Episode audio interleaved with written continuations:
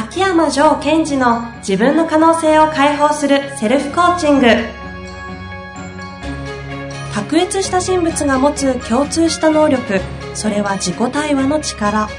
ポッドキャスト自分の可能性を解放するセルフコーチングは上場企業から中小企業までエグゼクティブコーチングトレーナーとして人材開発を行ってきた秋山城賢治がビジネスや人生で役立つセルフコーチングの技術について分かりやすく解説します。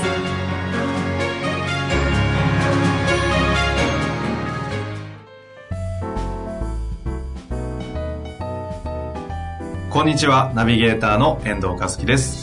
秋山城賢治の自分の可能性を解放するセルフコーチング城さん本日もよろしくお願いいたしますはい、よろしくお願いします。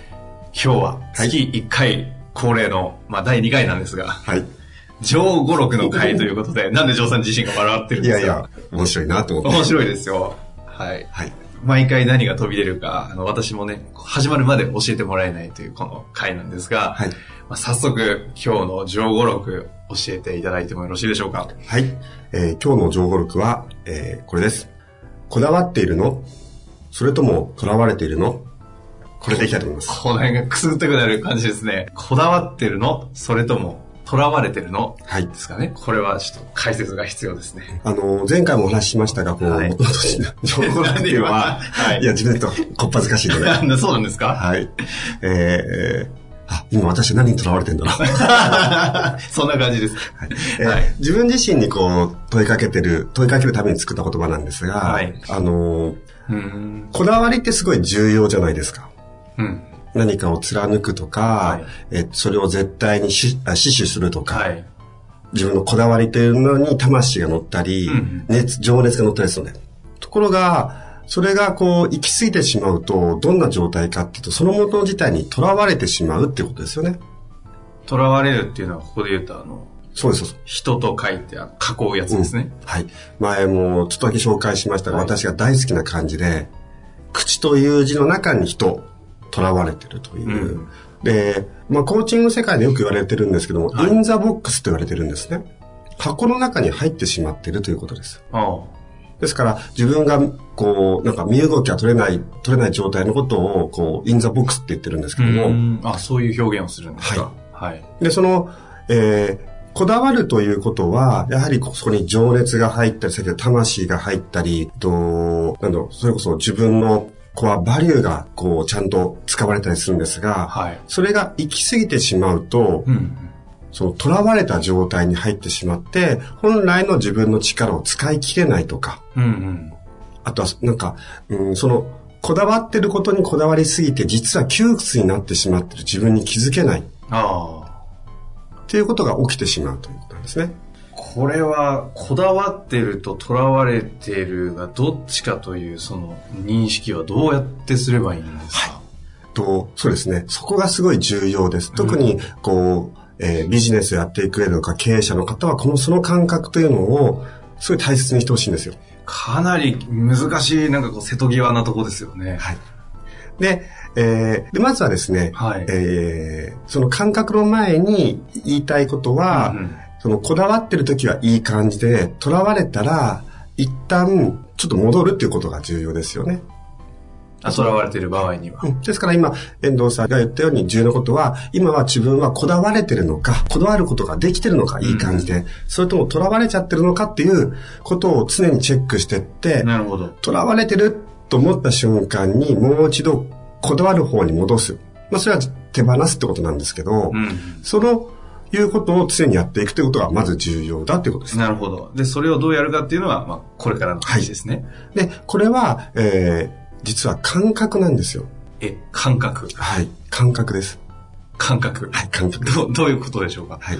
あのーまた、意識と無意識っていうのはどこかできちんと皆さんにお伝えしたいと思うんですが、はいえー自分の感覚をすごい頼ってほしいんですよ。なんか自分が、えーこだわってる、いい感じにこだわることができてる時の自分の内側の感覚ってきっと皆さん知ってるはずなんですよ。ああ、なるほど。ああ、はい。うん今、勝手に感覚取りに行っちゃってるから、わけわかんなくなってますけど、ねどうなんですかね？まずは、自分がわからない方は自分がいい感じでこだわれてる時の感覚をまず自分で味わえるようになってほしいんですね。うんうんで、えー具体的にどうやるかというと、なんか自分が、あ、あの時の俺っていい感じでこうこだわることができてたかなっていうの場面を思い出してほしいんうん。ですよ。うんうんうん。例えば、あのプロジェクトでは、こう、上司にこういうことを言われたけど、自分の中ではすごいいい感覚で、うんうんえー自分の意見、アイディアのところにこだわれて、うん。上司に自分の意見言えてたなとか、うんうん。まあ、その感覚をつかむということです。で、えーそれができたらば、次に、その、囚われた時の感覚、過去にあったはずなんですよ。と、囚われすぎちゃって、なんか、なんか感覚としては嫌な感じがするんだけど、うんまあ、このままやっちゃえみたいな。ああ。なんかこう、よくある、ジョーさんがこう、セッションとかする中で、囚われている、分かりやすいなんかこう、事例とかってあったりしますか？あのー例えば、えーやりたいことを聞いてるのに、雰囲気が全然やりたくない。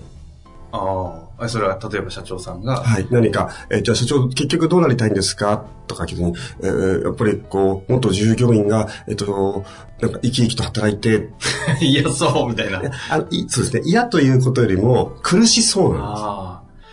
ああ。あ、なんかよく制度とかもよくありがちですよね。うんなんか人事評価説とか入れたいんですごい入れたくなさそうというか、なんか入れること辛そうだなと言いながら、すごい前向きに入れようとしてる。で、その時には何かにとらわれてしまっている時なんですよね。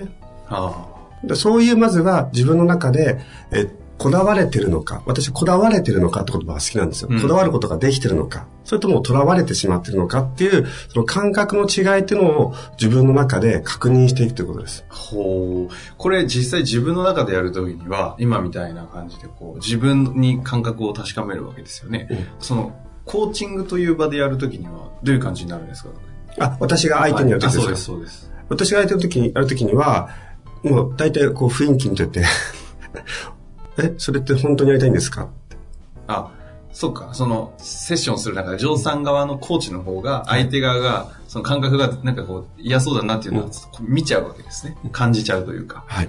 それってやっぱり、えっと、見てる方が、感覚として相手を見ていくと、大体わかると思うんですよ。んですから、それをこう、自分がセッションをするときには、その、えー相手の感覚っていうのをこう、ちゃんと観察してあげる。なるほど。あと、自分自身でやるときには、あの、この今、今日紹介した情語録を自分にぶつけてみると、大体皆さんも分かってるはずですよ。自分はこの件に関してうん、こだわっているの、それとも囚われているのと。そうです。時にね、もうみんな分かってるはずなんですよ。確かにそうです。そう、そうかもしれないですね。うんこれセルフコーチング語録としてもいいですね。これは非常に有効だと思います。うん。で、まあ、もう一つ、もうちょっとこう、チャレンジしてほしいのは、はい。なんだろう、場所ですかね。場所？はい。な場所。何の話？体の場所あ、体の場所。今なんか胸のあたりに手を置かれて場所とおっしゃってましたね。ですから、えっ、と、割とこう、場所としては、まあ、溝落ちとか、いわゆるへそ下の丹田あたりのところをこうイメージしてもらって、それは、えーこだわってるのか、囚われてるのか、どっちかなって自分に問いかけてもらうと、まあ、わかるというか、自分がどっちかってことが、いい意味でバレますよ。うーん。その、溝落ちとか、その、丹田ぐらいのところに、その、例えば、この件に関して自分は囚われてるの、こだわってるのって言ってみると、なんかこう、胸が、なんか、うん、苦しいとかっていう感じってことですか、はいいい感じでこだわることに成功してると、おなんか、うんうんうんうん自信持っていいぞと。ワクワクというよりも、はいもうちょっと落ち着いた感覚かもしれませんね。なんか丹田にこう、スッと力が入るような。はい。で、えっと、これっていうのも、こう、練習していくと、そこの場所にアクセスできるっていうのが上手くなっていくんですね。練習できるもんなんですか、これは？できます、できます。あ、トレーニングなんですね、これ。まあ、トレーニングですよ、簡単な。簡単な。え、だって、はいあのーちょっと話それちゃいますが、はい、全然いいです。人間のそのメカニズムの中で、自分が欲しい感覚の場所にアクセスできるって知ってます？いやー、知らない気がしますね、今。わかんないです。っていうのはシンプルに言うと、はい今、こう、リスナーの皆さんも遠藤さんも知ってもらいたいんですけども、えっと、足の裏が地面に接している感覚わかります？今言われたんでわかりましたけど、はい。ですよね。じゃあ次、えっと、自分が右手に何か触れている、もしくは自分の手を触れているって感覚わかります？はい、わかります。これで何やってるかというと、自分が意図的に自分が得たい場所の感覚を選んでるということです。ああ。あ、この感じか。はい。ですから、意識的にできることの一つとして、自分が足の裏とか、右手の手のひらとか、肩とか、うん自分がその感覚を得たい場所、取りに行きたい場所を選択できるんですよ、人間って。うーんし。てますよね。言われてみれば。えー、遠藤さんメガネかけてますよね。あ、かけてます。はい。じゃあメガネが耳のところに触ってる感覚を確かに本当だ、取れますね。なんか違和感がありますけど。取れる取れます。はい。で、これ今体の分かりやすいように体の外側うん。でやってみましたが、内側でもできます。それは取れないんじゃないですか。それは取れなくとするならば、はいどうして私たちは頭が痛いとか、胸が苦しいとか、確かに。お酒の飲みすぎで胃がムカムカするっていうのが取れるんでしょうか？何も言えません。はい。確かにそうですね。ということは、その自分の、その、こだわってるのかな、囚われてるのかなっていう時に、意識的に自分の、こう、溝落ちのあたりはどうかなとか、丹田のあたりはどれかなってことを、こう、感じよう感じようとしていくと、それがどんどんどんどん感覚が上手くなっていきます。はあ。なんかこう、こだわってると囚われてるの、境をね、こう、どうやって認識しようとすると、ロジカルに頭で考えて、こういう場合は囚われていてとかって来るのかと思ったんですが、全然違うんですね。アプローチは、感覚。あの、感覚でや、あの、考えでやっちゃうから、囚われてるのか、こだわることができるのかわかんないんですよ。はあ。で、目から鱗でございます。まあそういった意味では、えー遠藤さんは考えるのが正しいということにとらわれてたんですよ。うわー、なんか、はなんか腹立ってきますね、これ。そうかも。そうですね、本当に。で、えっと、まず、ちょっとコツがあるとするなら、もっとコツだけお伝えしておくと、はい、ぜひお願いします。えっと、溝落ちと丹田だとすると、最初、ん？なんか自分まだこの得意じゃないな、やったことないなっていうと方は溝落ちから行くといいと思います。うん。もしくは胸からね。それは、その、さっきの流れで言うとアクセスがしやすいとかそうですね。微細なんですよね。丹田とかの方が。ですから、まあ、えっ、と、溝落ち丹田の話をすると、溝落ちの方、え、なんか、なんか重いとか、なんか、うん、すっきりしてるとか。ほう。この、ちなみにですね、今回はこだわる、囚われるという話で、その感覚を取りに行くって話でしたが、この感覚を取るとか、丹田とか、む溝落ちあたりっていうのを使うのは、他にもいろいろ利用できるケースがあるんですそうですね。例えばどんな時に使うんですか？えっと、前紹介したように、なんか私のコアバリューっていうのは丹田あたりにある気がしてるので、うんうん。そこにアクセスして、物事の判断基準をするときに、思考ではなくて、そこの部分の、えーコアバリューとそれが合ってるかどうかっていうのが、こう、感覚として感じるようにしてます。なんだなんだ？なんだな、これは。そういうことですか。A か B かどう思考じゃないんですね。ただし、はいビジネスですからね、はいえっと、その前に A か B かなんどっちがいいかっていうのは思考で十分考えてるわけですよ。うんうんうん。考えた結果、迷ってたりするわけですから、ああの、超スピリチュアルせ話をしてるわけではなくて、ええちゃんとロジカル的なことも使って、でも最後、最終的な感覚。に頼っていく。最後のなんか直感っていうのを今、言い返したらなんか感覚っていうこともできるのかなというぐらいにそうですね。使えそうなはい。部位、部位なんていうんですかね。場所。場所ですよね。で、優秀な経営者は必ずこれやりますね。うーん。あと、は、私は聞いたことあるのは、世界的にすごい有名な投資家。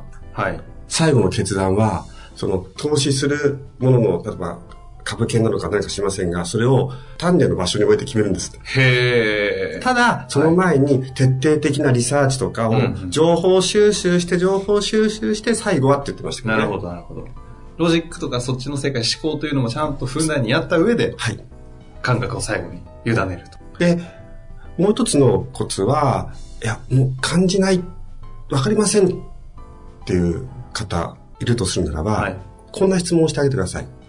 もし、わかるとするならば、どんな感覚って、うんうん。そしたら分かっちゃうもんですか？わかるとするならばっていう、わかるっていう前提を入れてあげると、その感じやすくなるんですね。はいや、わかりません。何も感じません？あ僕感じないって、あ、自分に、えっと、もし僕がわかるとするならば、これはどんな感覚だろう？と。うん。なんか、すっきりする気がするとか。あ。分かんじゃうみたいな。そうですはあ気がするってことが重要で、なるほど。で、この気がするっていうのは気のせいっていうのは嘘っぽいに聞こえるけど、逆ですよね。感覚は気なんですから。うんうんうん。気、感じることですよね。ですから、えっと、その、感覚にアクセスするっていうことはすごい重要ですね。うん。で、ちなみに私のこのコアプログラムっていうトレーニングがあるんですが、経営者の方に受けていただいている。はいこういうことも徹底的に皆さんと練習していくんですよ。へえ。それがエグゼクティブコーチングトレーナーたるゆえなわけですね。そうですね。感覚を期待させられると。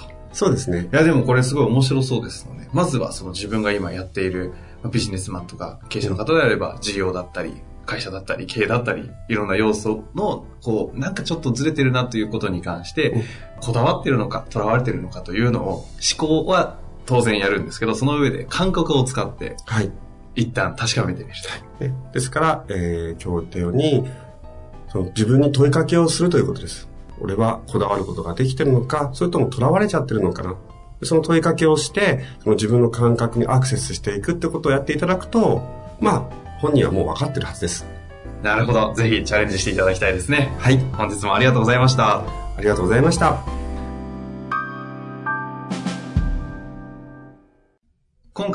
リスナーの皆様へお知らせがございます。今回のお知らせは Kindle 発売記念無料特典キャンペーンです。ということは、ジョーさん、Kindle を発売予定ということなんですかね？はい、そうなんですよ。えっと、まだ明確な日程は確定してないんですけども、3月の上旬に、えー Kindle から書籍を発売します。?3 月の上旬ですか？はい。ちなみにあの、Kindle の書籍のタイトルはもう決まってるんですか？はい。えー稼ぐ社長のマインドセットです。稼ぐ社長のマインドセット。はい。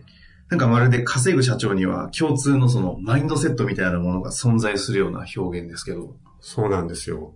その、この、今の変化の激しい時代に、はい経営してをしていく中で、必ず越えられない壁っていうのはぶち当たります。こうんれはどの企業でも一緒なんですよね。ポッドキャストでも散々話している内容でもありますよね。はい。で、その壁にぶち当たった時に、壁を抜けていく社長と、壁を越えられない社長がいるんです。はい。でその壁を抜けていく社長には、ある共通のマインドセットがあるんですね。なるほど。あるんですね。はい。ちなみに簡単にでいいんですが、Kindle のその書籍の内容を教えていただくことってできるんですかね？はい。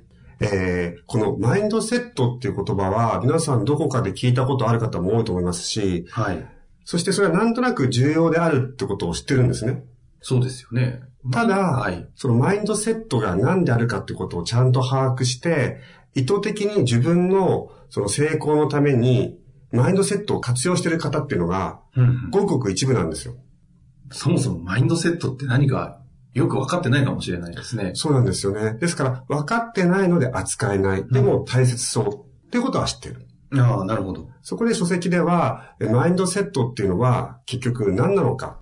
どのような構成要素があるのか。ほうほう。そこに対して自分がどういうふうにセットしていけばいいのかっていうことをお伝えしてあります。じゃあ、マインドというものがどう構成されてるかという話だったり、はい。それをどうやってセットして活用していくかみたいな、その、まあやり方みたいなことが書かれていると。そうですね。あの、ズバリ言うと、マインドというのは、気の持ちようとか気のせいではなくて、はいそこには仕組みとメカニズムがきちんとあるということです。そういうもんなんですね。はい。ポッドキャストではちょこちょこそういう話は聞いてますが、実は私ですね、あの、こんな話をししながら、お手元に原稿があったので、はいちょっと読んでしまったんですけど、はい実際に面白い内容だなと思いました。ちなみにこの Kindle の書籍はどんな方に読んでほしいというイメージはあるんですか？そうですね。えー、まあ、稼ぐ社長のマインドセットというタイトルがついていますが、はい。一番私が伝えたいことは、いつもポッドキャストでも皆さんにお伝えしているように、はい。自分を生かす天才になりましょうと。これがメインのテーマなんです。自分を生かす天才。はい。ということであれば、えー経営をしている方でも、ボードメンバーでも、はいそしてまた、えービジネスパーソンの方でも、自分のことをより活かしていきたいなっていう方には、えーぜひ読んでもらいたいですね。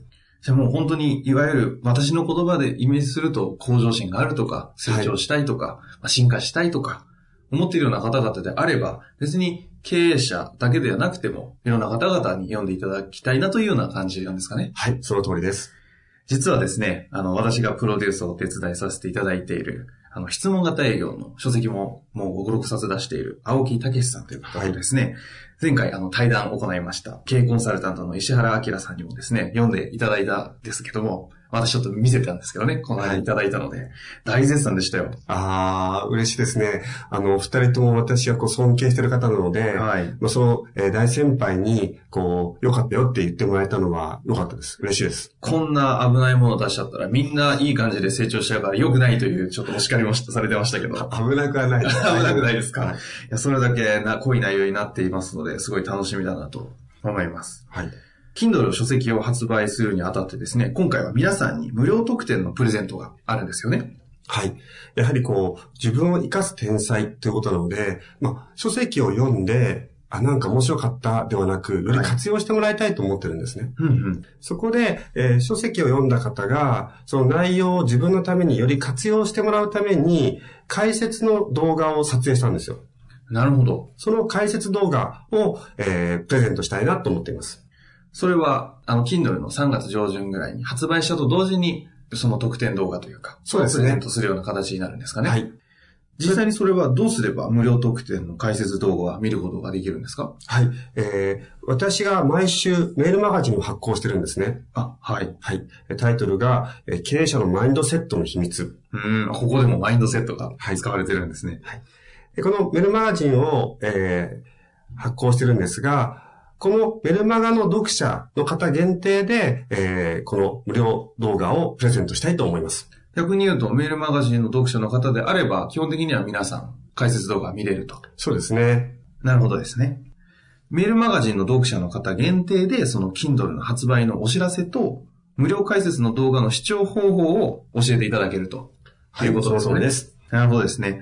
すでに登録している方は、あの、楽しみに待っていただけたらなと思うんですが、はい。私自身も冊子も動画も本当に楽しみにしております。ありがとうございます。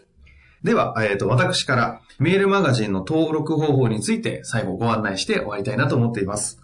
えーメールマガジンの登録は、秋山城賢治オフィシャルサイトのトップページから行います。アドレスは joe-akiyama.com、joe-akiyama.com です。もしくは、オフィシャルサイトへは、秋山城でもご検索いただけます。メールマガジンの読者限定で、Kindle の発売のお知らせと発売と同時に、動画の無料特典をプレゼントいたしますので、楽しみにしていてください。はい。では、ジョーさん、最後に一言お願いできますか？はい。えー、やはり自分を生かす天才になるということは、ご自身の人生とかビジネスを加速させるだけでなく、周囲の人のビジネスも加速させることにつながっていくんです。はい。そういった意味では、えー、まあこの本、それから、えー、動画を読んでいただいて、えー自分をもっともっと活かせる人になってもらいたいなっていうのが私の願いです。なるほど。ありがとうございました。はい。それでは皆さん、メールマガジンの登録をしながら、Kindle の発売と無料動画、楽しみにしていただけたらなと思います。本日もありがとうございました。はい。ありがとうございました。